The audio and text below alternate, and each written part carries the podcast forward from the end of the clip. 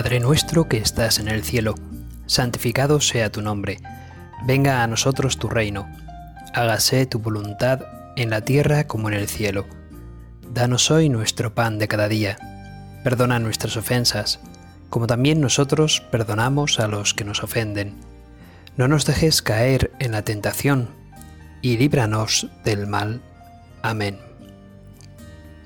Quisiera dirigirme, hermanos, a vosotros con una lectura que es una lectura que de normal no correspondería a ninguna a ningún día señalado del año.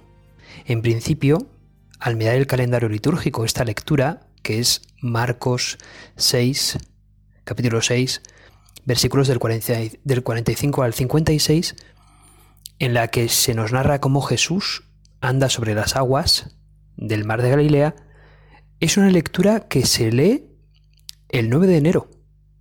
El 9 de enero que en realidad está ahí en mitad de la Navidad, que es un día de feria, y que parece como que la Iglesia quisiera eh, mm, señalar que no es tan importante que Jesús caminara sobre las aguas como el hecho de que Jesús realmente es Dios, te ha salvado, te ama.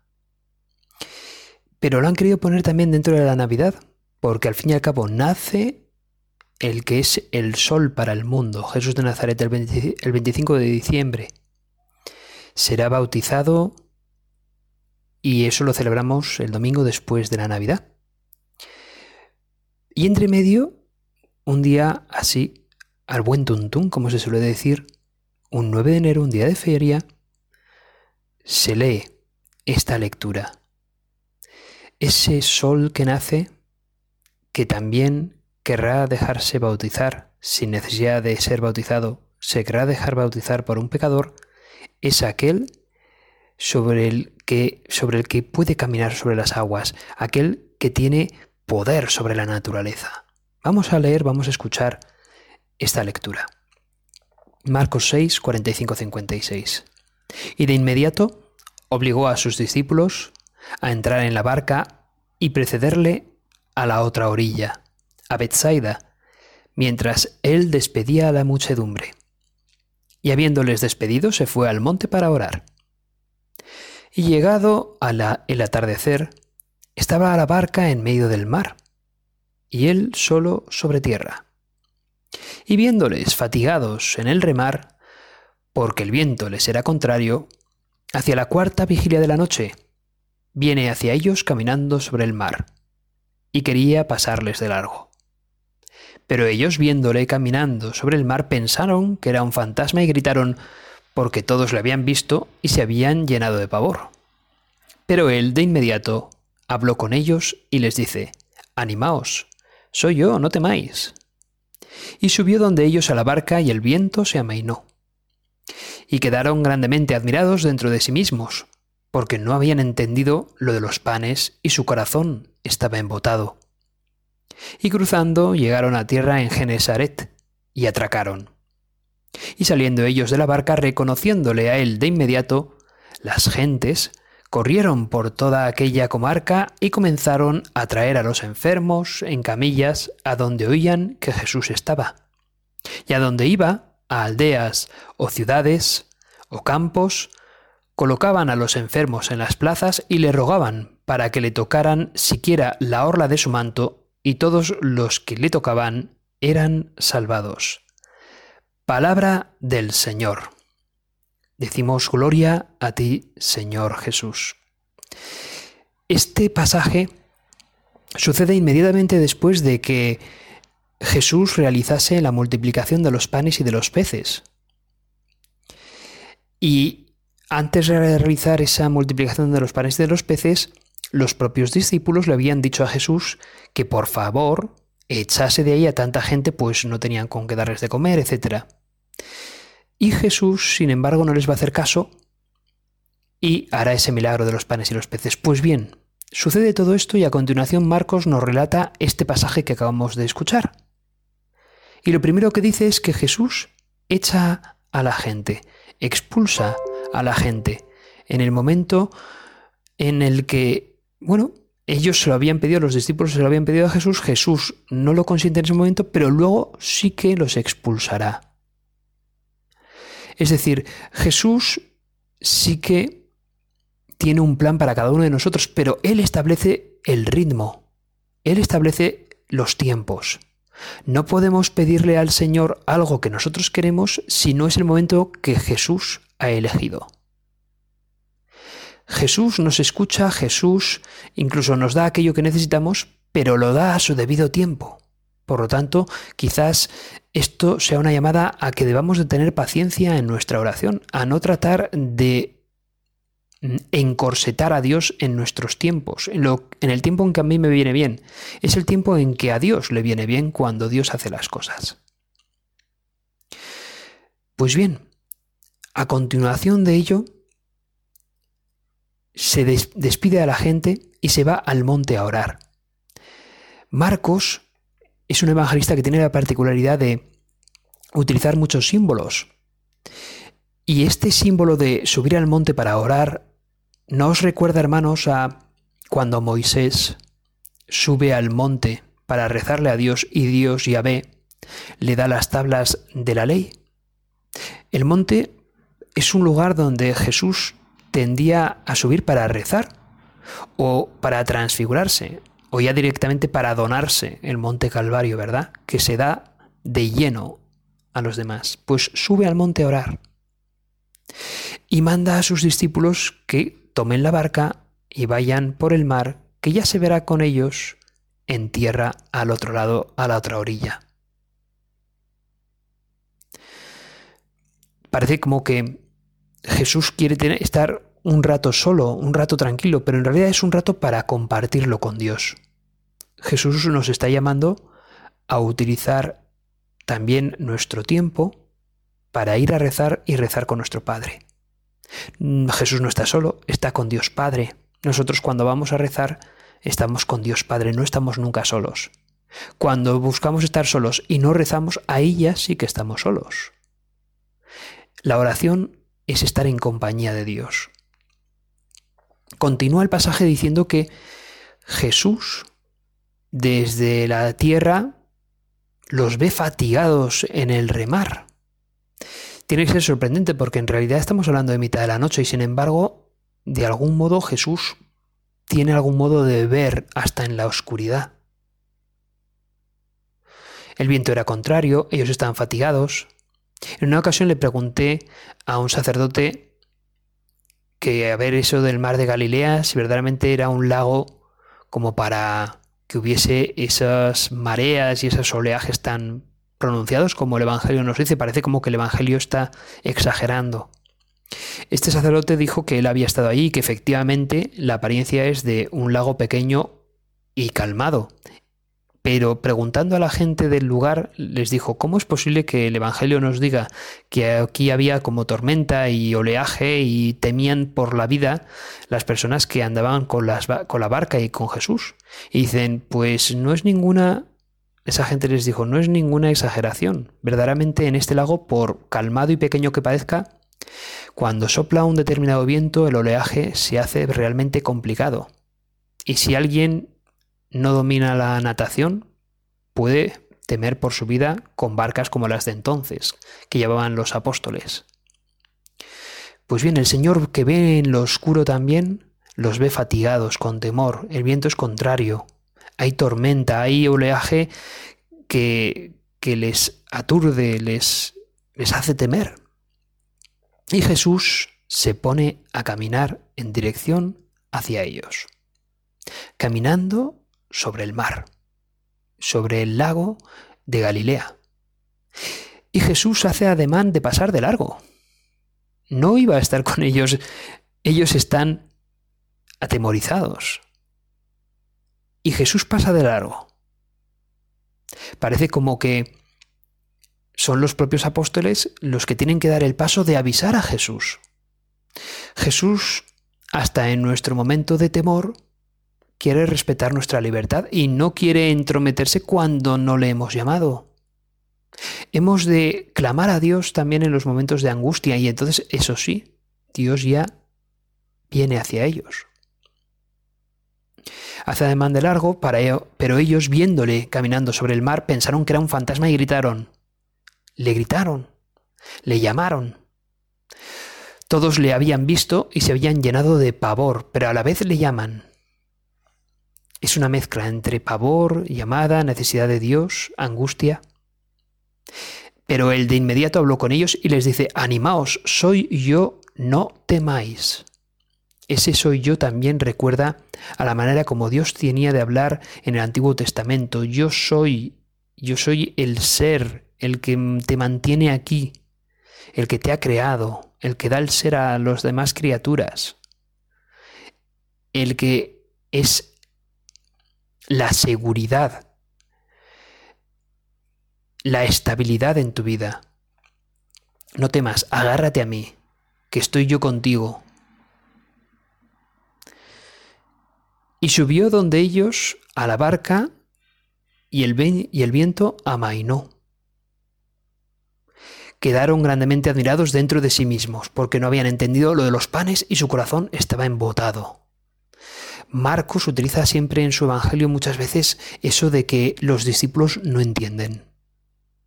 Jesús hace y dice cosas y los discípulos siguen sin entender.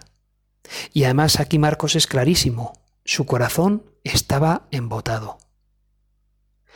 Parece que hay una, una relación entre el temor y el no entender a Dios.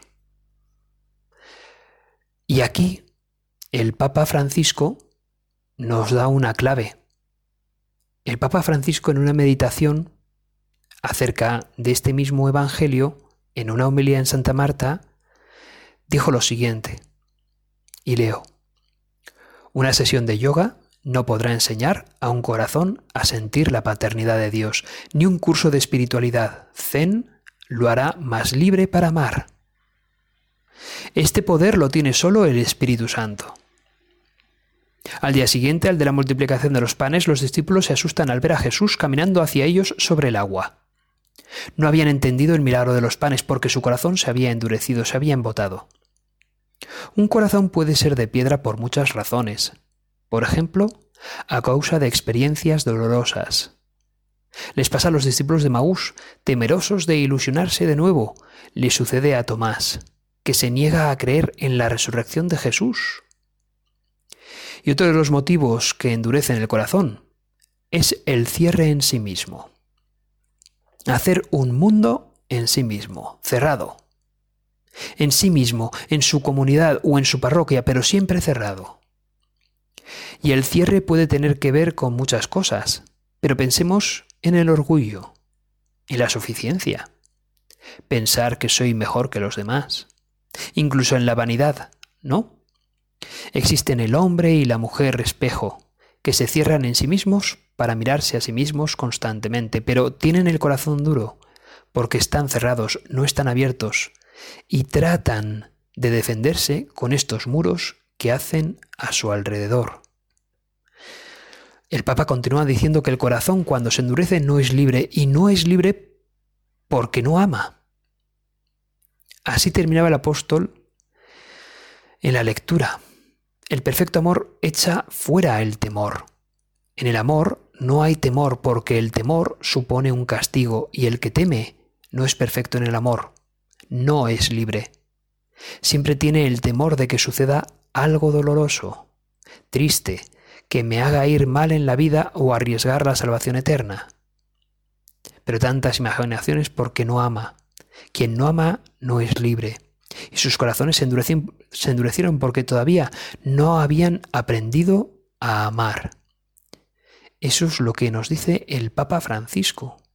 Los discípulos no entendían a Jesús y tenían temor ante esa tormenta, ese oleaje, porque, y su corazón estaba endurecido porque no habían aprendido a amar. Y es que es verdad que cuando el corazón teme, no es libre y cuando no hay libertad, no hay caridad, no hay amor. Por eso los discípulos, mirando a Jesús, le gritaron, le clamaron, llegó Jesús, entró en la barca y amainó el viento, amainó el oleaje. Ese corazón encerrado en sí mismo, endurecido, embotado, necesita mirar a Dios, necesita mirar a Jesús, necesita clamarle, llamarle en la tribulación y pedirle que le calme. Necesita mirar a Jesús para comprender que es un corazón que aunque esté encerrado, Dios le ama. Dios le ama. Y cuando le ama, entonces se siente ya en ese, lugar de confort que se suele decir, como para empezar a abrirse y a dejar de temer, y a abrirse y a ser valiente a decir que sí a Cristo y a su amor. Jesús está con sus discípulos y les dice, Animaos, soy yo, no temáis. Las palabras de Jesús consuelan. Y recuerda, yo soy, soy yo, el que os da la seguridad, el que os da la estabilidad, el que os creó, el que te hace que dé sentido a tu existencia, a tu ser. ¿Qué es lo que a ti te pasa para no terminar de abrir tu corazón? ¿Cuáles son tus temores? ¿Qué es lo que te da angustia? ¿Hay algo que te impida clamar a Dios? Grítale a Dios en tu corazón. Si estás dentro de una iglesia con el Señor expuesto, casi mejor no le grites físicamente, pero sí interiormente. Gritar interiormente para que Dios te oiga, Señor, temo esto, temo lo otro, ayúdame, ayúdame. Limpia mi corazón. Fíjate, si Marcos lo dice claro, Jesús camina sobre las aguas y eso es señal también del éxodo. Cuando Moisés con su callado hace que Yahvé abra las aguas del Mar Rojo y salve al pueblo de Israel, y las aguas se traguen al pueblo persecutor, el egipcio, con el faraón a la cabeza. Si Dios es capaz de abrir esas aguas y es capaz de caminar sobre las aguas, entonces para Dios nada hay imposible, para Jesús nada hay imposible. Y un corazón lleno de miedo es capaz de convertirlo en un corazón lleno de amor, y lleno de valentía. Ese viaje en barca es revelador para todos los discípulos. Y continúa el pasaje, parece como que quiere añadir más cosas Marcos. Llegan a Genesaret, atracan, salen de la barca y de repente hay un correr de personas. Hay dinamismo en la acción. Hay mucha acción, hay mucha gente que va en búsqueda de Jesús. Y cuando van a Jesús le presentan a los enfermos en las plazas y allá donde iba, aldeas, ciudades, campos, allí están los enfermos. Y estos, al tocar a Jesús, quedan salvados. Incluso dice, al tocar siquiera la orla del manto de Jesús. La orla del manto de Jesús. Recuerda también a ese pasaje en el que la hemorroísa toca el manto de Jesús, de Jesús sale pues una energía, una fuerza, un al fin y al cabo gracia divina que hace que se cure la hemorroísa. Bueno, pues estos enfermos también tocan el manto de Jesús. Y eso es una señal también mesiánica. Jesús desprende, desprende pues eh, divinidad, desprende milagros, desprende salvación para el que está en la angustia de su vida, desprende seguridad. Es la borla del manto. Jesús eleva el mandamiento divino por encima de los hombres y de las mujeres. Jesús hace que los corazones, los ojos, que estaban inclinados, inclinados al caminar y estaban corrompidos, puedan elevarse de nuevo y mirar los milagros de Dios, la divinidad. Con lo cual, este pasaje nos viene a indicar la divinidad de Jesús. Alguien que niegue que Jesús es Dios necesariamente tiene que negar este pasaje de Marcos necesariamente tiene que decir que, que Marcos se equivoca o Marcos miente directamente. Porque aquí está el poder, la soberanía de Dios, por encima de las causas naturales, del mar, por encima de las enfermedades. Y se muestra también la humanidad de Jesús. Se muestra también la capacidad que Jesús tiene de dar la alegría, de dar eh, la empatía, de ponerse en el lugar del otro, del que sufre. Sabe que los discípulos tienen temor, les anima, no os preocupéis, soy yo, estoy con vosotros. Y luego la empatía con los enfermos, que sabe cómo es el corazón de cada enfermo, cómo es el corazón del que sufre. Y de inmediato, les reconoce de inmediato Jesús, los, los toca, los salva. Jesús se manifiesta caritativo desde su divinidad, desde su humanidad. ¿Necesitas tú también ese cariño humano de Jesús? ¿Necesitas tú también esa salvación divina de Jesús? Por supuesto que sí, todos lo necesitamos.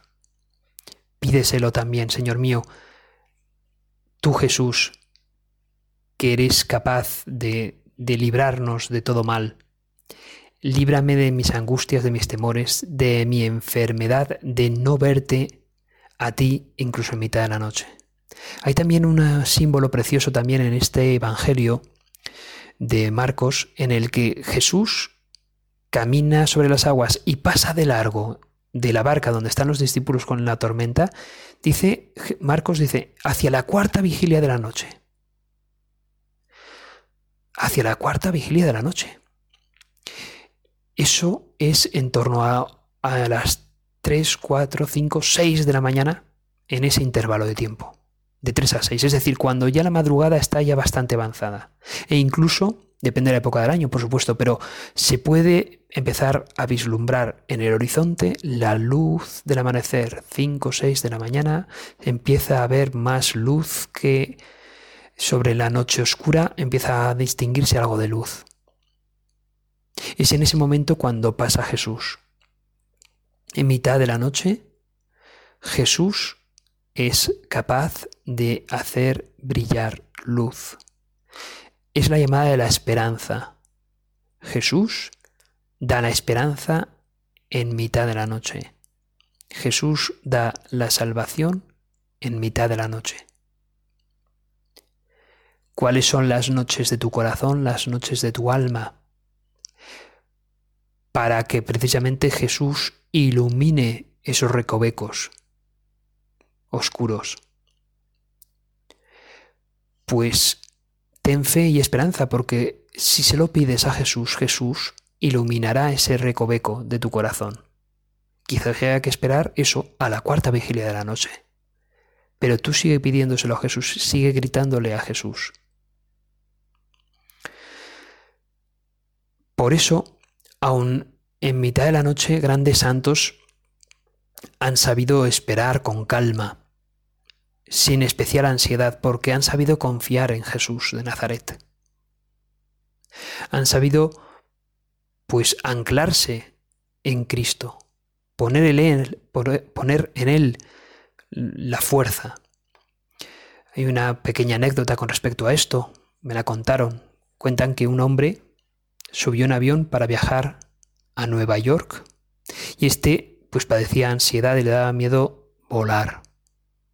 Y para ello incluso tomó alguna que otra pastilla relajante para descansar un poco. Junto a él, al lado de su asiento, se sentó un niño de 10 años. Justo a su lado. Un niño muy educado, que le saludó cortésmente. Cogió un libro, un cuaderno, el niño supongo que se pondría pues a pintar, a dibujar, lo que fuese. El niño en ningún momento presentó nerviosismo o ansiedad alguna al despegar el avión. Estaba tranquilo. Y eso, que el vuelo no fue nada tranquilo. Hubo varias tormentas, mucha turbulencia, Recuerda un poco a lo de la barca de los apóstoles en el mar de Galilea. Mucha turbulencia, tormenta, nerviosismo. Había sacudidas fuertes en el avión, los pasajeros estaban muy nerviosos, tanto más este pobre hombre que le costaba reconciliar pues la calma, porque le costaba mucho eso de volar, le daba mucho miedo. Y el niño, sin embargo, se mantuvo calmado y sereno en todo momento. ¿Cómo lo hacía? ¿Por qué su calma? se preguntaba aquel hombre. Y al final del vuelo, intrigado, este hombre le preguntó al niño, ¿No, te, ¿No has tenido miedo? No, señor, contestó el niño. Y mirando su libro de pintar, le dijo, Mi padre es el piloto.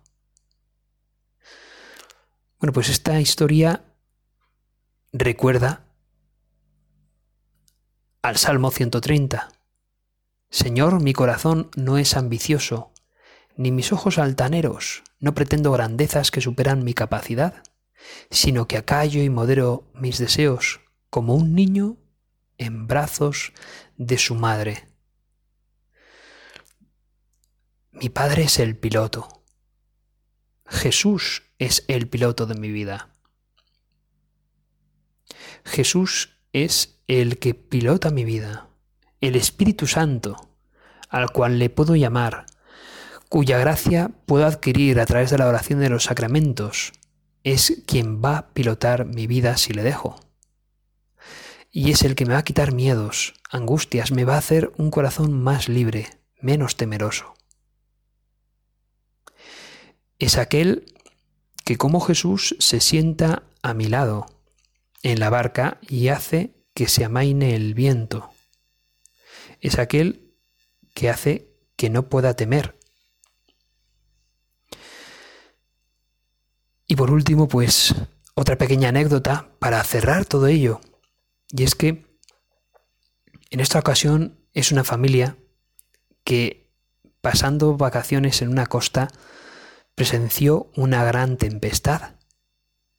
Las olas subían a enormes alturas y había fuertes vientos. Y un niño, de nuevo un niño de 12 años, miraba desde la ventana y se fijó en que la boya flotaba serenamente en aquel turbulento mar. Una boya siempre estaba en su sitio, se mantenía en su lugar, a pesar de los, de los fuertes vientos y de las grandes olas. Y el niño comentó a su padre que parecía como que la boya no tuviese miedo de la tormenta marina porque aunque se hundía de vez en cuando, siempre volvía a subir sin daño y en el mismo lugar. Y entonces el padre le explicó que la boya se mantenía firme a pesar del viento, porque estaba amarrada a un ancla en el fondo del mar. Y agregó, también así es nuestra vida. Cuando nuestra fe está anclada en Cristo, podemos enfrentarnos sin temor y con calma a cualquier viento, a cualquier viento contrario en la vida. No existe bendición como la de una perfecta confianza en el Señor. Pues si hay alguien que sepa de confiar en Jesús de Nazaret, esa es su madre la Virgen María. Podemos pedirle a ella que nos ayude a anclar nuestra vida en Jesús, a gritar, a llamar a Jesús cuando veamos pues la tormenta llegar, a descubrir que Jesús es quien ilumina cualquier noche oscura del alma. Y dado que queremos que nos aumente la fe y la esperanza, pidámosle a María como reina de la esperanza que ruegue por nosotros. Dios te salve María, llena eres de gracia, el Señor es contigo.